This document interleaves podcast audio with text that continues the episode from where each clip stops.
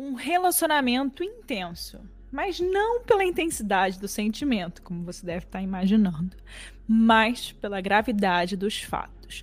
A história de duas pessoas que se transformou em um emaranhado de dúvidas, suposições e informações muito sinistras.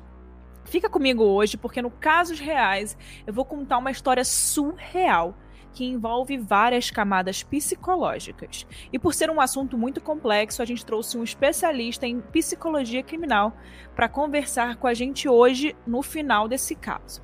Então, se você gosta de um bom caso, né, de true crime, mas além disso também gosta de ouvir a, a opinião de um especialista da área que pode tirar todas as nossas dúvidas, fica aqui com a gente que o nosso episódio de hoje está só começando.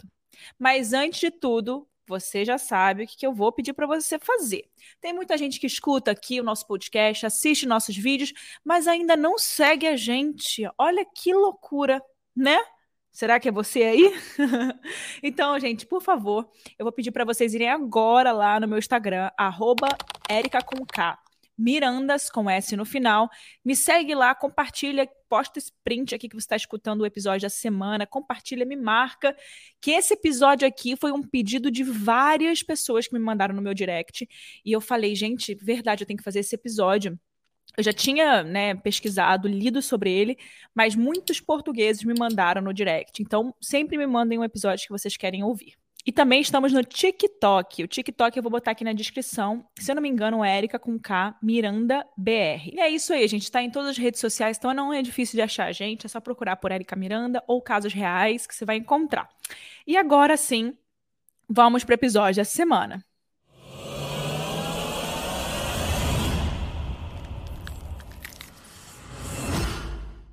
O caso de hoje tem dois protagonistas. Carlos Castro e Renato Seabra. E antes da gente começar essa história, eu queria contar um pouco sobre cada uma dessas pessoas para vocês entenderem. O Carlos Castro nasceu no dia 5 de outubro de 1945 em Moçambique, na Angola. E desde muito jovem, ele já mostrava interesse pela leitura. Ele descobriu a sua vocação para a poesia desde cedo. Quando ele completou 15 anos, ele se mudou para Luanda, onde ele colaborou em diversos jornais, revistas, rádios. Ele trabalhava na área de jornalismo, né?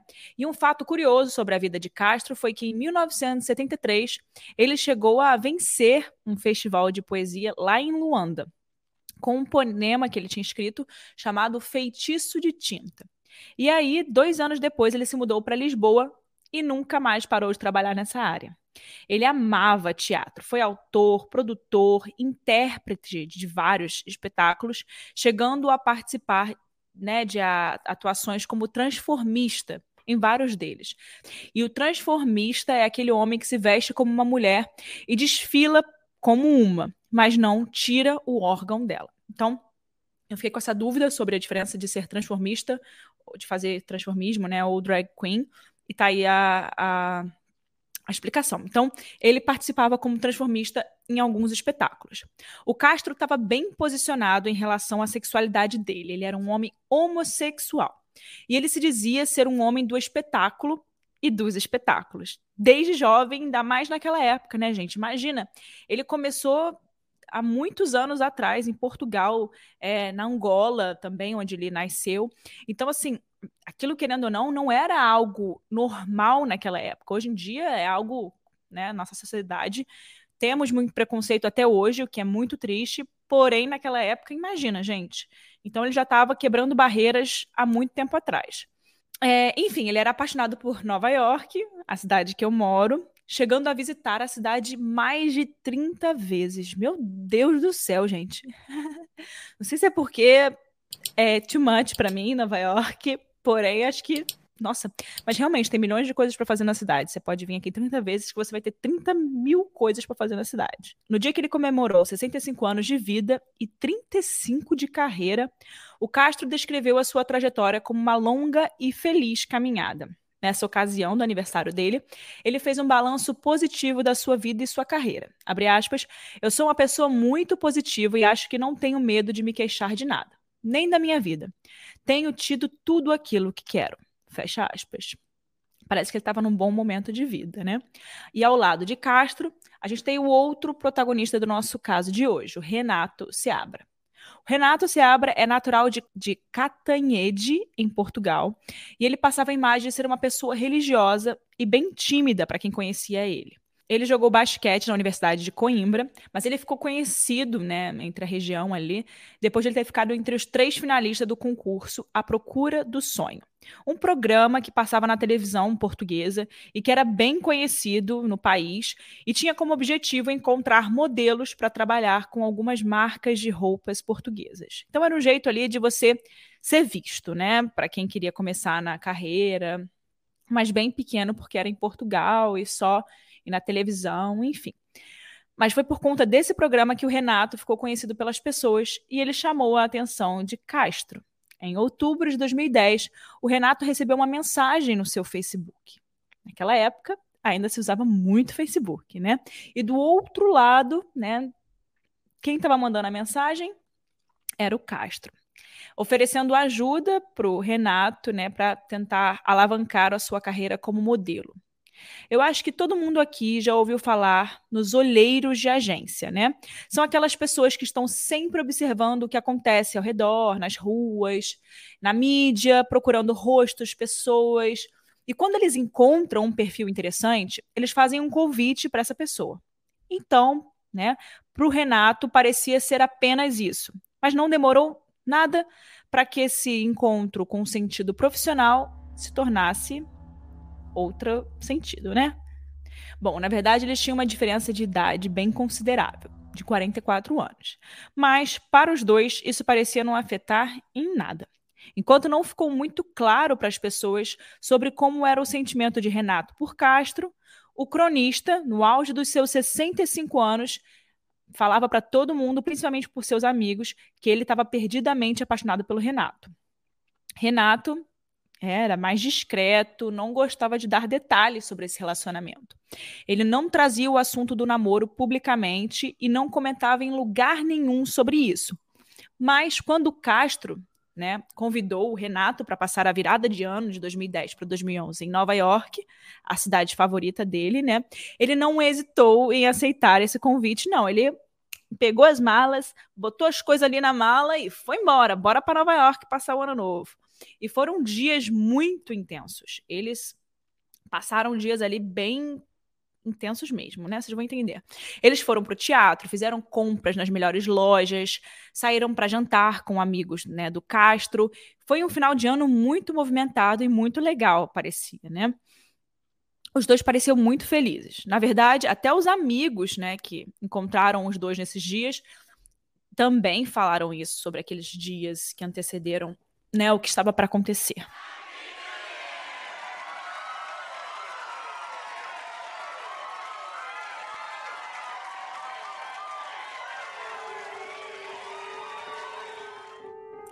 Bom, até que a gente chega no dia 7 de janeiro de 2011. Já não estamos mais em 2010, já viramos um ano. Passou a virada Nova York, o Times Square. Pronto. Castro e Renato estavam hospedados no quarto 3416, no 34º andar do Hotel Intercontinental em Nova York. Eu até cheguei a olhar esse hotel, ele fica mais para baixo de onde eu moro. É um hotel muito grande, muito famoso. Ele fica perto da Quinta Avenida, é um local bem turístico aqui em Nova York. Então eles estavam muito bem hospedados. E eles já tinham dado entrada nesse hotel desde o dia 29 de dezembro. Eles chegaram na virada do ano mesmo. Tomar um café, tomem água, e bom, no dia do crime, e no dia do crime, os dois saíram para jantar com uma amiga, Mônica Pires e a filha dela. E por volta das 6h20 daquela sexta-feira, a Mônica e a sua filha chegaram ao saguão do Hotel Intercontinental e se depararam com Renato. Ele estava vestido super elegante, bem arrumado, e estava parecendo uma pessoa muito calma. Ele atravessou o hall e foi em direção à porta do hotel onde elas estavam. E quando ele passou por elas, o Renato disse, abre aspas, Carlos nunca mais vai deixar esse hotel. Fecha aspas. E ele seguiu andando. A mensagem não fez sentido para Mônica, né? Mas ao mesmo tempo aquilo deixou ela muito assustada. Ela decidiu perguntar na recepção do hotel onde estava o Carlos Castro, né? Eles ligaram para o quarto onde ele estava hospedado, mas ninguém atendeu. Ligaram para o celular, ninguém atendeu. O gerente do hotel foi chamado e então eles decidiram ir até o quarto para ver o que, que tinha acontecido. E quando eles chegaram no quarto, uma terrível surpresa. O Carlos Castro estava envolvido em uma poça de sangue com sinais de agressão na cabeça e sexualmente mutilado. A Mônica levou um choque quando ela viu essa imagem. Foi a primeira pessoa a encontrar o Carlos daquele jeito. Logo depois, a polícia foi acionada e chegou às sete no local do crime e a investigação começou a é, começar a partir dos médicos legistas, né? Horas depois, eles descobriram que quando o Renato saiu, ele pegou um táxi e foi para um hospital. O taxista que levou o Renato também foi encontrado e relatou como aconteceu e que horas deixou o Renato na emergência do Roosevelt Hospital. E com receio do Renato tentar fugir né, de Nova York, sair do país, a polícia chegou a atrasar o voo da Continental para Lisboa na noite daquela sexta-feira, ou seja, para poder não deixar ele sair do país. E enquanto isso, a Mônica foi ouvida por quase oito horas pelas autoridades norte-americanas. No dia seguinte, a polícia deixou o Renato Seabra em observação médica na unidade psiquiátrica em um hospital de Nova York. De acordo com o sargento Hayes, da polícia de Nova York, o Renato foi detido de madrugada no hospital, onde ele já estava recebendo tratamento e foi levado para uma unidade psiquiátrica do Hospital Bellevue, na zona leste de Manhattan. Até aquele momento, Renato dizia que ele era inocente. Ele esteve por muitas horas né, sendo interrogado dentro do hospital e sempre afirmava que era inocente. Os resultados dos exames toxicológicos né, feitos do Renato ainda não tinham sido divulgados, então não tinha como saber se ele estava consumindo alguma droga. Dois dias depois, ainda né, sob investigação da polícia, o Renato confessou o crime que ele tinha cometido. Ele disse que fez isso porque queria se ver livre de demônios, se ver livre de vírus. Os investigadores não tinham muita certeza com o que, que ele queria dizer sobre estar, sobre ser livre de vírus, né? O que, que significava na cabeça dele, que parecia que a cabeça dele não estava funcionando muito bem, senão não teria parado no hospital psiquiátrico. Porém, eles descobriram, né, que não se tratava de um vírus, né? Se tratava na cabeça dele de um vírus sexualmente transmissível. É, ou seja, o Renato estava querendo se referir à questão da própria sexualidade de Castro. Ou seja, é, como se ele fosse gay, seja um vírus, sabe? Uma coisa bem homofóbica, dizendo que ele não queria que esse vírus se espalhasse, por isso que ele tinha feito aquilo, mutilado os órgãos dele. Ah, gente, uma coisa muito feia. Meu Deus, essa, essa parte do caso é muito, é muito bizarra. Pelo que parece, naquele dia eles tiveram uma discussão enorme. E o modelo, né, disse que não era homossexual, que só estava namorando com Castro para ter acesso ao dinheiro e a sua influência no mundo da alta sociedade. Ou seja, ele deixou claro ali que ele não gostava dele, que ele não queria nada com Carlos, ele só queria realmente estava interessado na, no que, que ele podia trazer para ele na carreira, né? Só que a gente entra num conflito de interesses, né, gente? Porque de um lado você tem alguém que quer crescer profissionalmente e de outro você tem uma pessoa que quer ter um relacionamento e apenas isso, that's it, só isso. E aí chegou num conflito numa hora, né? Agora vem a revelação mais bizarra que você vai ouvir no seu dia de hoje. Tá preparado? Tá preparada? Depois não diz que não avisei. Renato confessou aos investigadores que ele agrediu, chutou e esmurrou Castro por mais de uma hora. Depois disso, ele bateu nele com um monitor de um computador, pegou um saca-rolhas, espetou um dos seus olhos e, por fim, cortou o membro, né, o menino de Castro, com o próprio gancho do saca-rolhas. A partir dessa confissão, ele foi acusado de homicídio em segundo grau. Agora vamos entender o que isso significa. Tanto o homicídio quanto o assassinato têm diferentes modalidades, ou seja, vários graus de culpabilidade. Um homicídio ocorre em segundo grau quando não existe um plano premeditado associado com a ação de matar, de tirar a, vi a vida, né? No estado de Nova York, especificamente, né, que foi onde ele foi julgado, o homicídio em segundo grau prevê uma pena que vai de 25 anos até a prisão perpétua. Ele permite o pedido de liberdade condicional, mas só depois de terminados os 25 anos. Quando isso não acontece, o pedido pode ser renovado de dois em dois anos. Alguns casos mais extremos, quando ocorre tortura antes do assassinato, são considerados homicídios de primeiro grau, prevendo uma pena de prisão perpétua sem a possibilidade de perder liberdade condicional. O fato de Renato ir direto a um hospital de cuidados psiquiátricos acabou implicando em várias questões legais que, consequentemente, deixaram o processo mais lento. Alguns psiquiatras do hospital Bellevue, né, que acompanharam Renato, acreditaram que ele não tinha capacidade de enfrentar o tribunal. Eles consideravam que o rapaz era incapaz de perceber a gravidade do crime que estava sendo indiciado, ou seja, que ele não tinha noção das coisas que estavam acontecendo com ele. No dia 11 de março de 2011, a defesa de Renato foi ao tribunal com uma moção para pedir a anulação da confissão feita quando foi detido pela morte de Castro. A audiência durou apenas três minutos e Renato foi para ela, né, algemado. Ele não falou nada, mas contou com o apoio da mãe dele, que veio de Portugal para estar mais perto dele. Nesse pedido de anulação, o advogado de Renato contestou o fato de que as declarações dadas por Renato não foram extraídas de acordo com a Constituição, ou seja, não havia sequer um advogado presente. O advogado também chegou a pedir ao juiz para suspender o prazo deles e formarem ao Ministério Público uma, uma modalidade de defesa chamada defesa psiquiátrica. Isso porque eles ainda estavam esperando o laudo e os relatórios médicos e psiquiátricos do hospital que Renato esteve nas horas seguintes ao crime. Agora vamos a um fato curioso.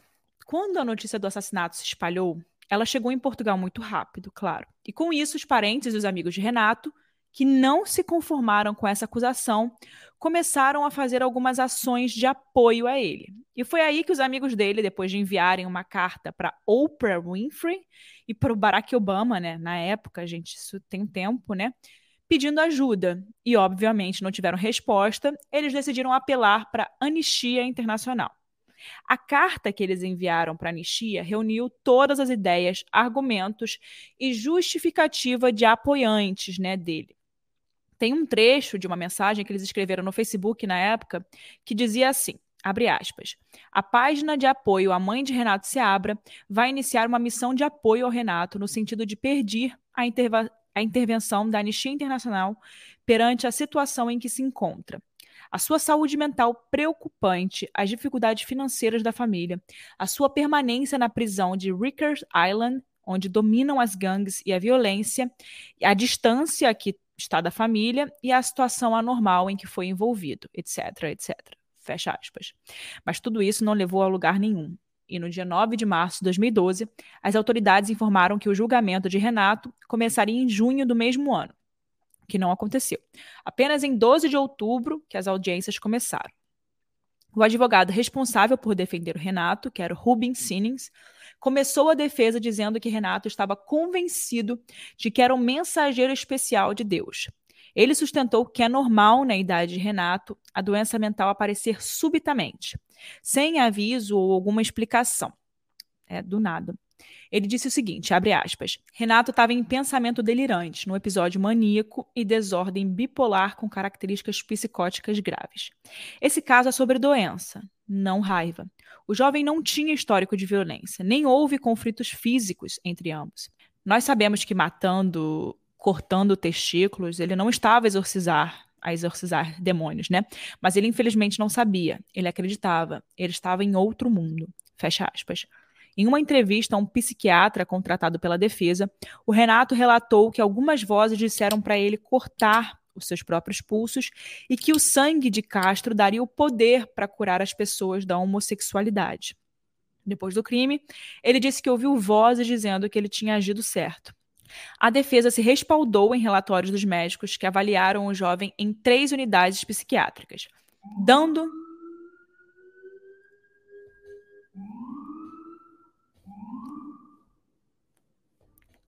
A defesa se respaldou em relatórios de médicos que avaliaram o jovem em três unidades psiquiátricas, dando o diagnóstico de que estava em pensamento delirante, no episódio maníaco e desordem bipolar com características psicóticas graves e que por isso ele não deveria ser considerado culpado. Porém, no dia 1 de dezembro de 2012, o veredito veio e o Renato foi considerado culpado.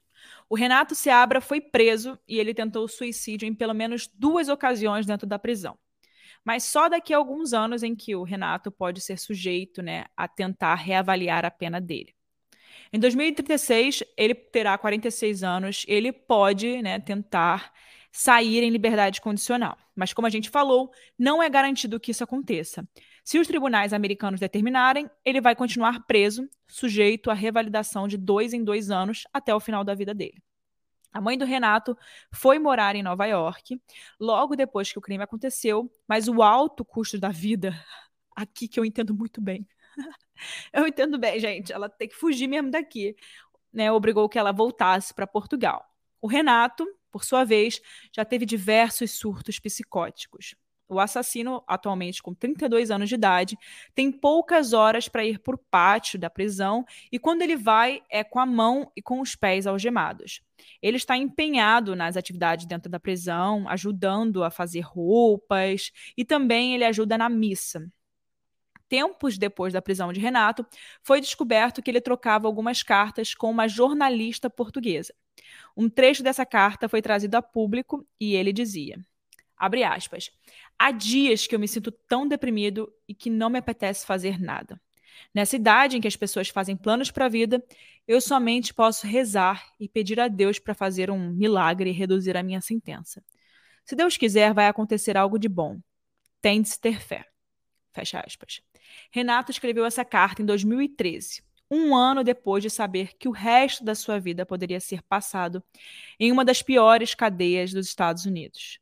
E pelo que a gente sabe, é nessa prisão que ele vai ficar até pelo menos o ano de 2036. A pergunta que fica é: Renato Seabra tinha ou não consciência dos seus atos quando ele cometeu aquele crime? E para responder essa pergunta e algumas outras, a gente trouxe nesse episódio o psicólogo criminal Christian Costa, que já está há mais de 20 anos atuando nessa profissão. Oi, gente, tudo bem? Hoje, como prometido, eu trouxe para vocês nesse episódio um especialista para falar sobre esse assunto, para a gente poder entrar mais a fundo no, na situação do Carlos Castro, de como tudo pode ter acontecido no âmbito psicológico, né? Então, hoje eu vou chamar aqui para vocês o Christian. Christian, eu queria que você se apresentasse, falar de suas redes sociais, é, deixasse aí como é que as pessoas podem te encontrar e você pode se apresentar melhor, né? A Hanna também está aqui com a gente, a nossa roteirista do Casos Reais. E a gente tem algumas dúvidas para tirar aí, que eu acho que todo mundo que vai escutar esse caso vai ter essas mesmas dúvidas. Então é um prazer estar aqui falando com vocês hoje. Muito obrigado, Érica. Muito obrigado, Hanna. Uma honra estar aqui com vocês. Sou Christian Costa, psicólogo criminal. Estou nessa caminhada há 21 anos, na prática, no mundo acadêmico. É, vocês podem me encontrar, aqueles que assim desejarem. É, tem o um site do Secrim, que é o Centro de Estudo do Comportamento Criminal. Pode me encontrar no Instagram também, que é o arroba Christian Costa, com CH1875. E nós temos ali uma série de atividades de treinamento, de material, de artigos, de livros, para as pessoas que quiserem entender melhor o comportamento criminal e essas dimensões que nos levam a cometer crimes de natureza tão bárbara e tão sádica, tão extremos. Sim. É, obrigada por estar aqui falando com a gente hoje. É muito importante para a gente trazer pessoas né, especializadas que já estão atuando nessa área há um bom tempo, porque esclarecem algumas dúvidas que né, a gente está aqui como jornalista, como roteirista, a gente não pode se aprofundar tanto no âmbito né, clínico, é, mais especializado. Mas a gente tem algumas dúvidas que eu acho que todo mundo deve ter quando vê esses casos, se depara com esses casos. E eu também acho muito importante a gente trazer esses casos sempre, a gente traz toda semana diversos casos, para alertar as pessoas de coisas que podem acontecer, é, de sinais que as pessoas podem dar ao longo do caminho, e também para dar voz para famílias, para as pessoas que, né, enfim, às vezes não têm a devida importância ao caso do jeito que deveria ter. Mas no caso de hoje, a gente tem uma dúvida, assim, que a primeira questão que a gente tem é se é possível saber de fato se o Renato Seabra tinha ou não tinha né, consciência daqueles atos ali no, no, quando ele praticou. Se a gente consegue entender isso na psicologia, é verdade? É será que a gente consegue entender se ele de fato perdeu a noção ali no meio do crime? O que, o que pode ter acontecido, na sua opinião? É, conseguir técnico-cientificamente a gente consegue. Né? A psicologia criminal tem uma série de recursos técnicos que permite o perito a entender ou se aproximar o máximo possível do que aconteceu.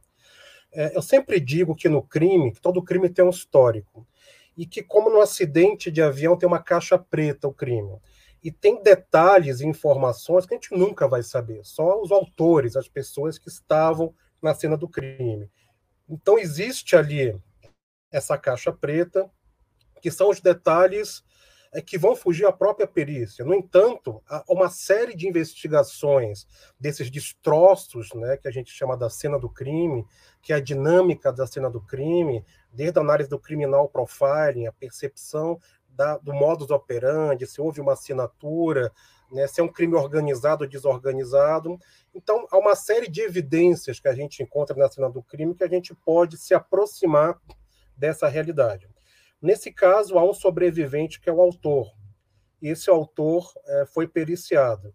É, seria mais fácil, obviamente, se eu tivesse periciado ou se eu tivesse acesso aos laudos propriamente ditos, como foi feito a investigação psiquiátrica, psicológica, é, nesse caso desse autor especificamente. No entanto, pelas evidências que nós temos de testemunhas, é, do que a polícia trouxe, do que a imprensa trouxe, a gente consegue vislumbrar alguns cenários.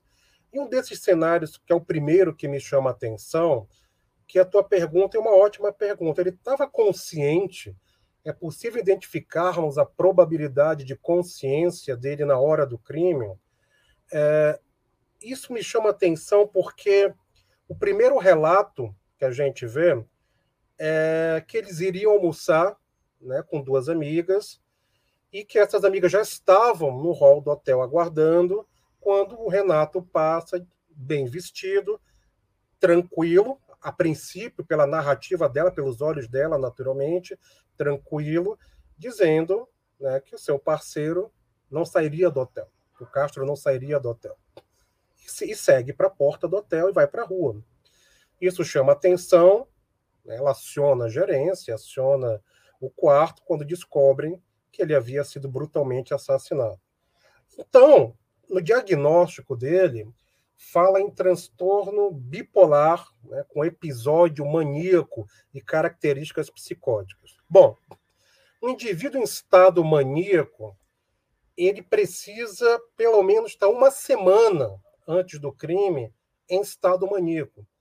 E há relatos também de, de encontros, de almoços, jantares e passeios com eles, e que não foi observado, pelo menos não foi dito, nada referente a uma inadequação comportamental do Renato, uma alteração, uma, uma um, um, ato taquilálico de agitação psicomotora, etc., que são cara ou de argumentos uh, desconexos da realidade que seria esperado por um quadro maníaco.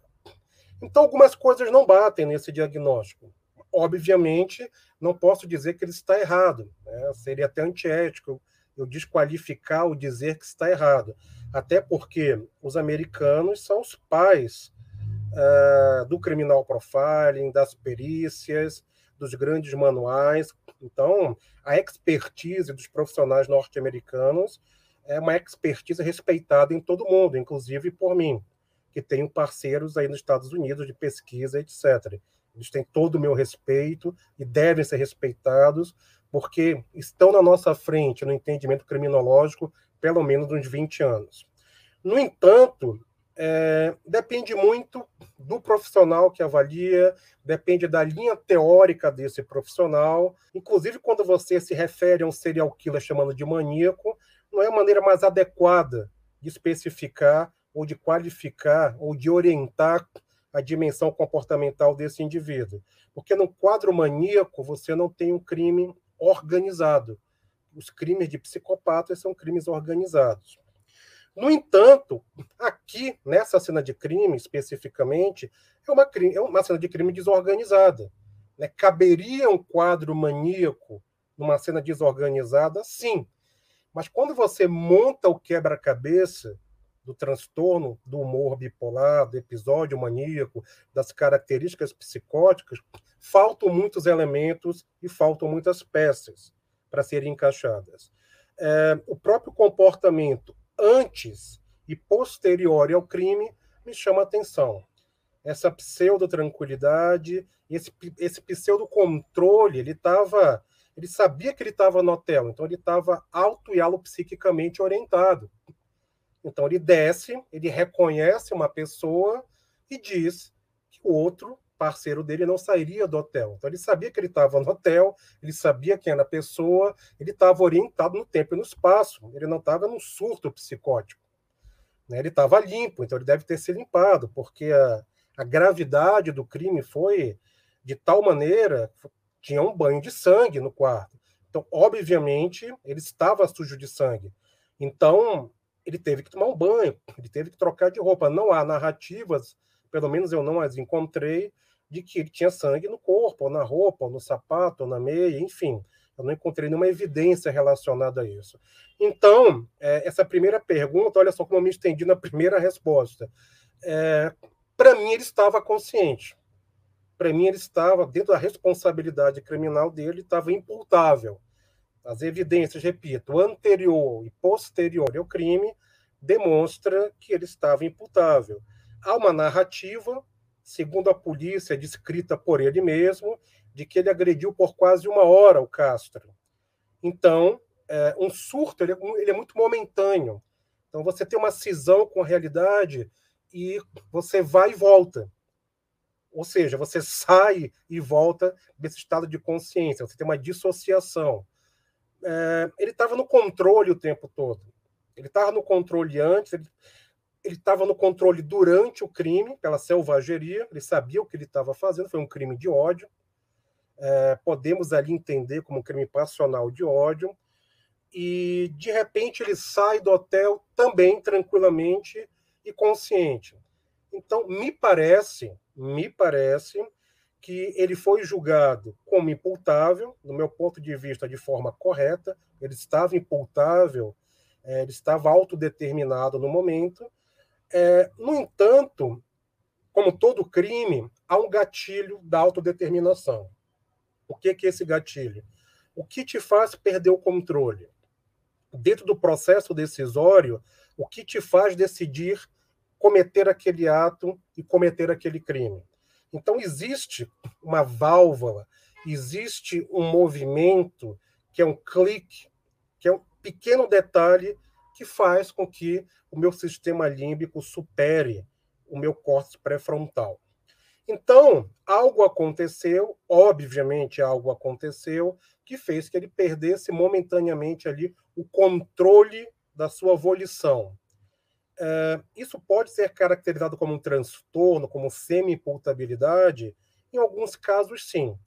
Transtornos da personalidade antissocial, por exemplo, são considerados semi-imputáveis, o que eu questiono isso de forma técnica, porque eles sabem o que estão fazendo, eles agem de uma maneira de aproximação, approach desse crime, essa aproximação é muito específica, tem um modus operandi muito específico, existe um domínio da cena do crime, existe uma dominância do agressor sobre o agredido, existe a fuga do local.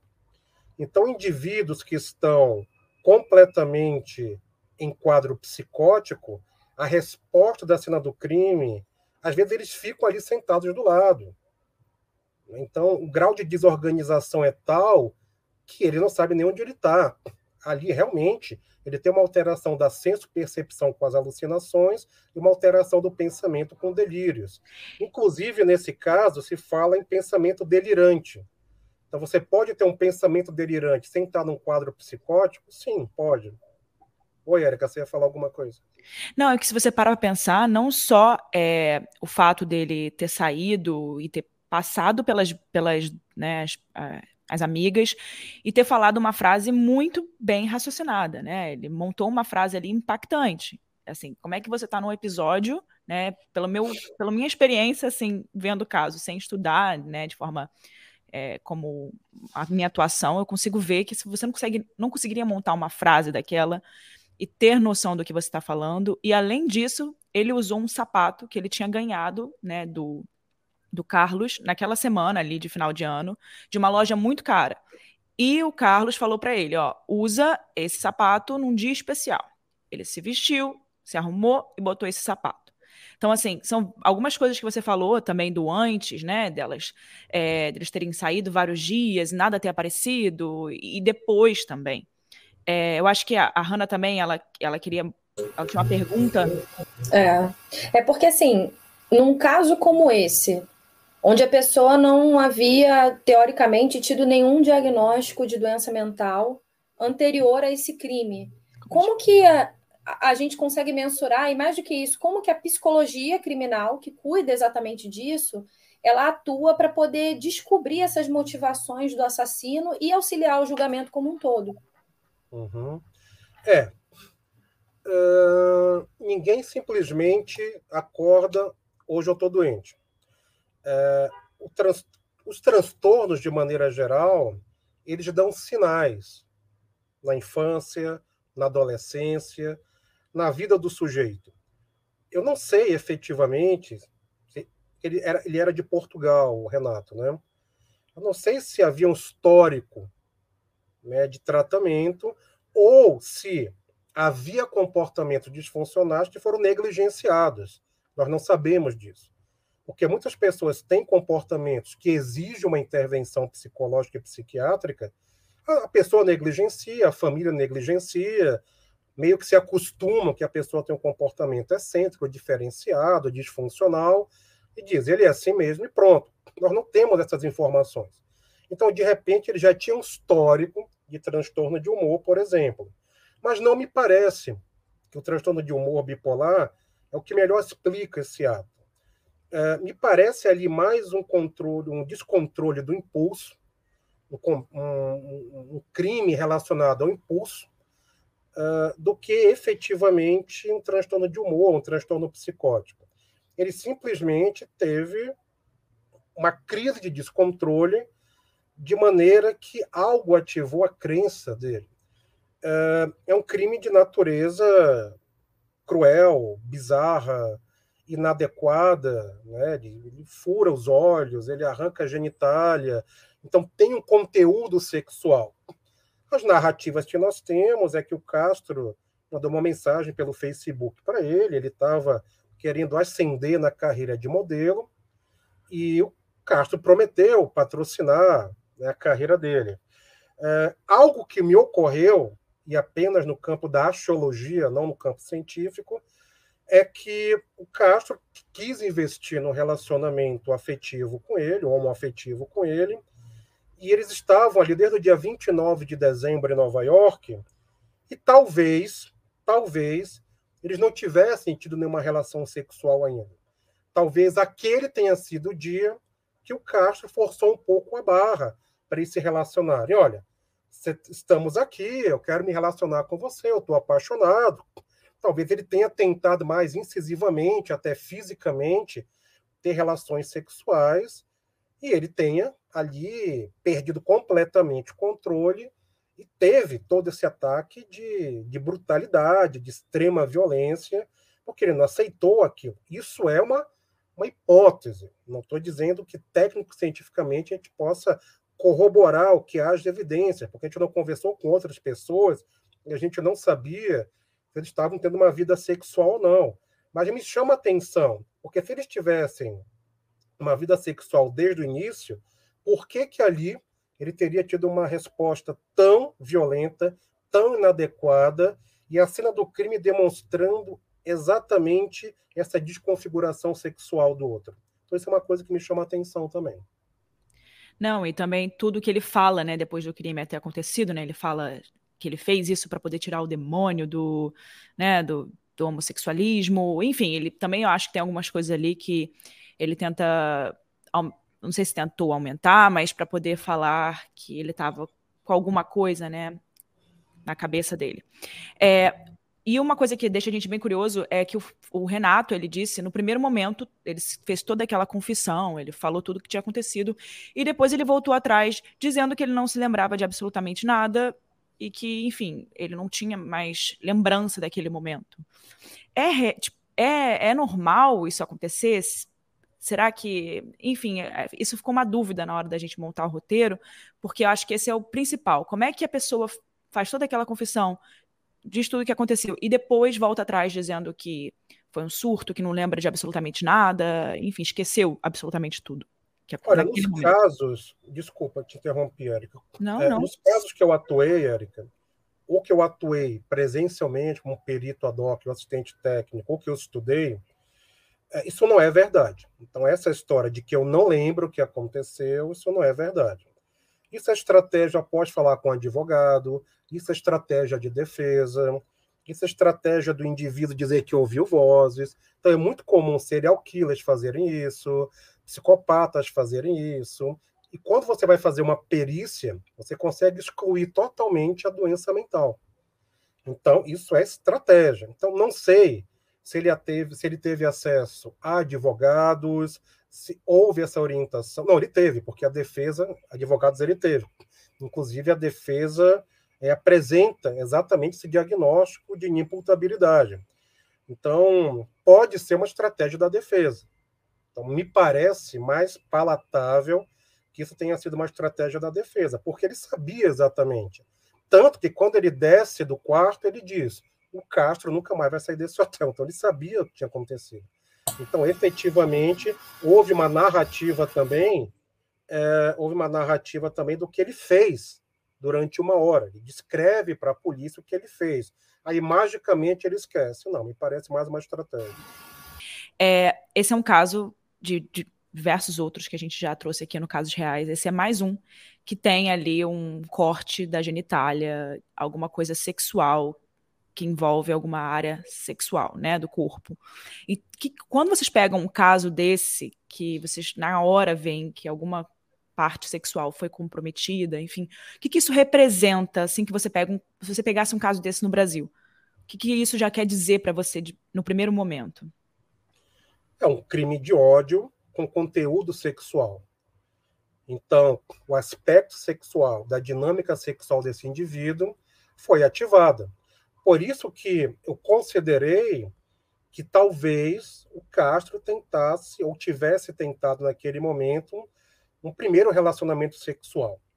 Então havia o interesse né, do Renato em ser patrocinado. Ok, vamos ser bons amigos. Você me patrocina, você me ajuda, você terá ganhos com isso também, mas eu não quero me envolver sexualmente.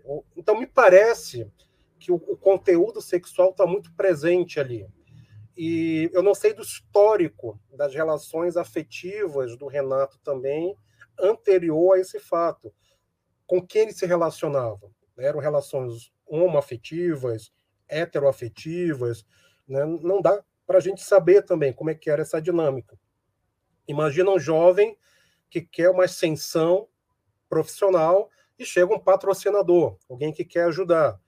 Né? Talvez isso tenha mexido, opa, topo qualquer coisa. Em seguida, vamos passar o final do ano em Nova York. Então, imagina o quanto ele foi seduzido ali por esse universo que o Castro oferecia de ganhos de viagens, ganhos profissionais, ganhos financeiros. Então, de repente, ele topou até o capítulo 2. O capítulo 3, que envolvia o sexo, é, talvez não. Repito, estamos no campo da axiologia aqui. Né? Então, porque me chama atenção esse aspecto sexual, né? esse ódio, esse ódio voltado para o aspecto sexual dele. Sim, e para mim isso fica muito claro, eu até falei no episódio, que eram dois interesses diferentes, né? Que, enfim, nada justifica, óbvio, nada nunca vai justificar, mas eram dois interesses bem diferentes. O, desde o início, o, o Carlos chegou com esse interesse, inclusive em Portugal, eu fui tentar saber como é que os portugueses viam esse caso. É, eu tenho nossos seguidores são muitos seguidores portugueses. Eu tenho muitos amigos jornalistas em Portugal. E eles falaram que em Portugal tem uma grande visão de que o Carlos. Aquele. Estamos falando de, de opiniões, né? Que o Carlos realmente veio até ele com segundas intenções, que na verdade prometeu uma coisa e na verdade tava, não estava entregando essa coisa, era só é, segundas intenções sexuais, um relacionamento mesmo, e que ele fazia isso com frequência com outros jovens. Então, era uma coisa que o Carlos fazia, ele mandava mensagem para os meninos jovens e tentava sempre desse, desse jeito dele de, ah, eu sou conhecido aqui, eu tenho dinheiro, posso te oferecer isso, e acaba que é um, são dois conflitos de interesses bem diferentes, né? Opa, tá, tô em Nova York passeando, mas e minha carreira, né? O que, que eu faço com isso? Enfim, é, são, é, eu acho que o conflito ali começou nisso, né? Dois, dois interesses completamente diferentes. E ele não, não tinha nenhum, pelo que irmãos e pessoas que conheciam ele, o Renato não tinha nenhum tipo de relacionamento homossexual antes. Eram só mulheres mesmo. É, isso reforça, o que você traz, Érica, reforça é, esse campo da minha axiologia Sim. Né, de que ele topou tudo até o capítulo 2, no capítulo 3, que envolveria o sexo, ele falou: não, agora não. Sim. E, deve ter tido discussão: olha que eu estou gastando, olha que eu estou investindo, né, eu quero uma retribuição. Eu estou no campo da astrologia, mas me parece muito palatável nós seguirmos e olharmos nessa direção. É, eu acho que é isso, ficou bem esclarecido aqui as nossas dúvidas. Você tem mais alguma dúvida, Hanna? Não, só queria agradecer mesmo a participação e, e dizer que foi muito enriquecedor para a gente, né? Muito Clareou bastante as ideias e fez a gente olhar para esse caso de um jeito completamente profundo. É, semana que vem vou estar em Porto Alegre, falando de crimes sexuais em Porto Alegre, dia 2 de julho aqui em São Paulo, falando de psicologia criminal, em agosto em Florianópolis, falando também de psicologia criminal. Depois me segue lá também, Rana, no Instagram, que tem. Eu te sigo. Ah, tu me segue? Legal. Sim. é isso que eu ia falar, que até vou deixar essa parte no episódio para quem quiser dar uma olhada no seu Instagram, vai ver os cursos que vocês estão, né? As datas, os lugares, enfim, você deve postar tudo isso por lá. Para quem quiser saber melhor, né? Ah, tá obrigada. Muito obrigada pelo seu tempo e também por todo o conhecimento que você trocou aqui com a gente hoje. E até o próximo episódio. A gente se vê em outro episódio também. Tá bom, gente. Muito obrigado. Um grande abraço. Obrigada.